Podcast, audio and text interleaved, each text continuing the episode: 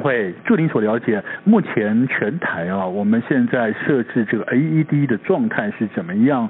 嗯，就是我们这个设置的这个密集度啊，或是完整度啊，到底是不是 OK 呢？那它品质的情况又是如何呢？就是目前如果看一下它这么重要的话，它真的能够救命的话，那目前我们整个全台设置的情况是如何？台湾大概是从两千。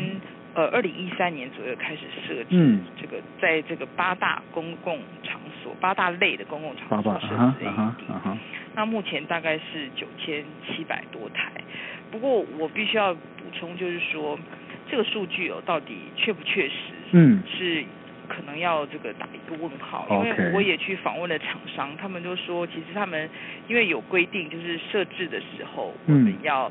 呃，去这个卫福部的一个网站登录，嗯哼，就是哎，我设在哪里？这样管理员是谁？嗯哼。但重点就是说，当这个因为一些原因要撤除这一台 AED 的时候，他们事实上是没有上去更新的。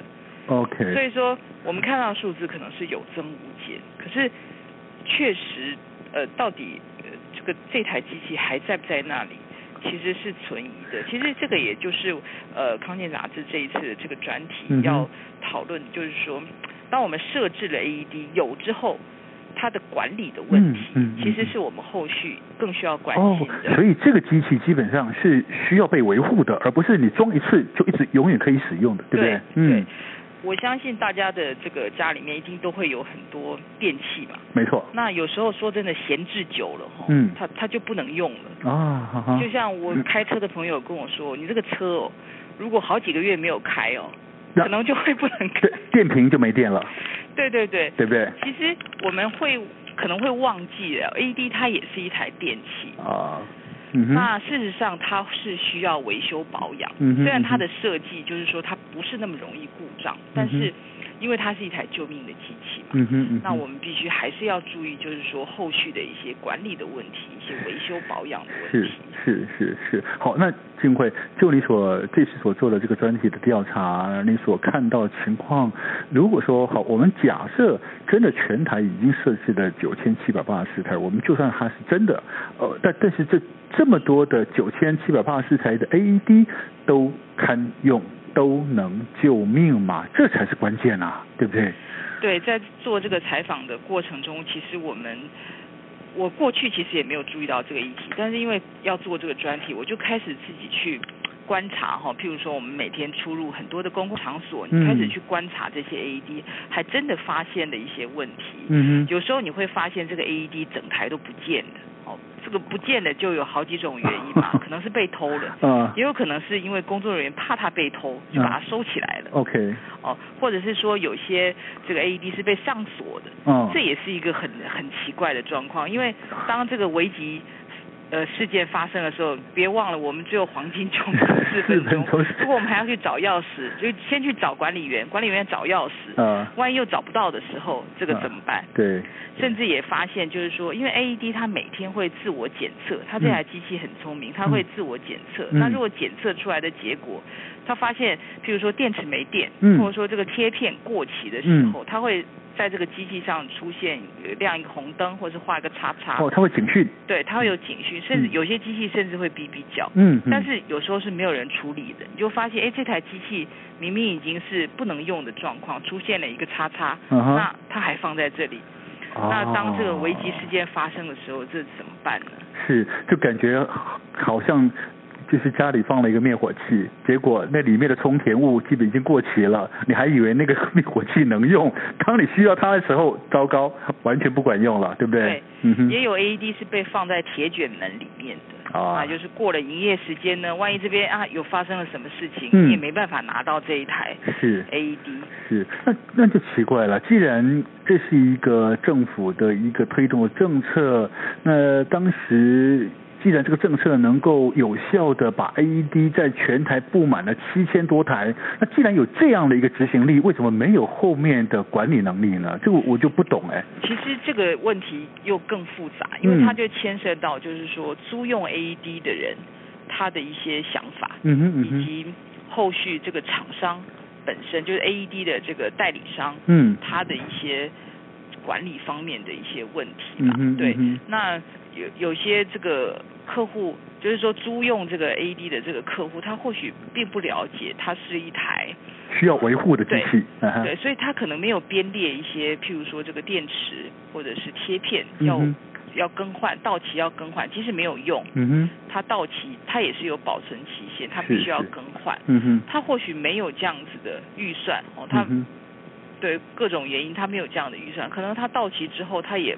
它就不更换了。嗯哼嗯哼。那这台机器到底在这个需要用它的时候能不能用呢？我们就不知道。嗯嗯。那另外就是厂商方面的一些问题啦，因为呃，在过去的这个政策推动的时候，事实上有一波这个设置 AED 的这个这个一一波 AED 设置潮嘛。嗯嗯。那那个时候其实事实上很多厂商是竞争激烈的。OK。甚至有一些这个销价竞争的情形，他们可能没有想到，他们呃将来面对。的其实是呃不低的这个维修的管理的成本，okay. 因为它可能分布在全台各地，阿里山上有一台，玉山的台云山庄上有一台，离岛也有。是。那将来的这个维修保养的费用，哈，这个人员要出差啊，这个各各方面的这个开销是是大的。嗯。所以说有些厂商也开始就是觉得说，啊，这个水太深，成本太高，我们要退出。哦。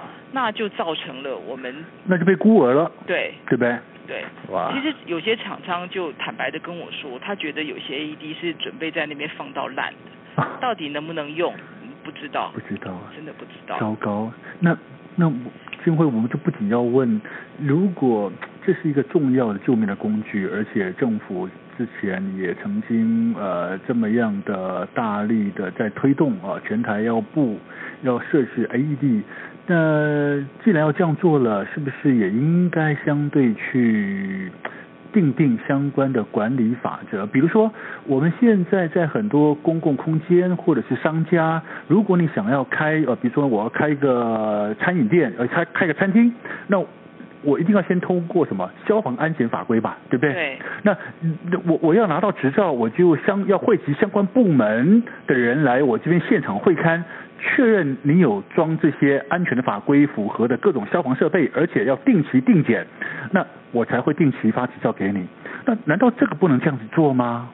其实 AED 也有一个相关的法规，只是说，哦、呃，因为刚开始前几年在推动这件事情的时候，嗯，这个主管部门当然是希望能够用鼓励的性质，嗯，来鼓励这八大类的场所来设置嘛，嗯，嗯，就是说我。不能够一开始就给棒子嘛，哈，你要给萝卜，所以我们这个这个管理办法是没有定法则。OK，就是说你不设置也没有人会，可能那个卫生局会劝导，但是你不装也没有关系。嗯哼。那他的管理办法里面其实也有规定，就是说你这个租赁或者是购买。就是设置 AED 的这个场所有一些管理的责任，嗯哼，但重点是也是没有罚则，嗯哼，对，嗯哼，但是也有人会反问说，那如果你定了罚则，谁又要放呢？嗯哼，就是说这样就是我增加我一个麻烦嘛，嗯哼，那这个就变成要把它，就是反正这种这种所谓的一环扣一环，对不对？你就要去修改很多相关的法令，比如说呃，你那个营业登记，那如果你要做这一类的。登记啊，比如说来做开餐饮，你就一定要具备什么什么什么什么，OK？那所以这个东西就是一个联动式的一个政府部门必须要想得周全才能够推动的一种政策吧？对，没错，它需要比较周全的这个，就是说去做一些规划了，嗯，包括这个法令的修改，是因为。呃，前提就是说，我们知道，我们确定这台机器是可以救命的。嗯、那既然它它是有存在的价值、有设置的价值跟必要的话，那我们怎么样？就是说，既有棒子又有萝卜，嗯、就是说鼓励它呃去设置，嗯、但是呢，同样的这个后续的管理维护同样要做好，不然它可能。我们直白一点，它可能是一台很昂贵的装饰品放在那里而已。嗯嗯。等到真的发生什么事的时候，不见得能够救命。那放置这台的意义又在哪里？对对，好。那既然这样子，问题也看问题也知道了，原因也看见了，那好，媒体也报道了，怎么办呢？呃，这有有有效吗？有人可以出面监督管理，改善这个问题吗？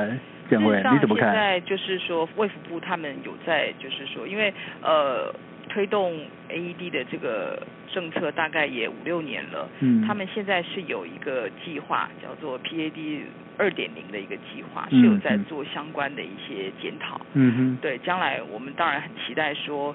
呃，会有一些在这个后续维修管理的部分能够得到一些重视，是吧？OK，其实我们怎么说哈？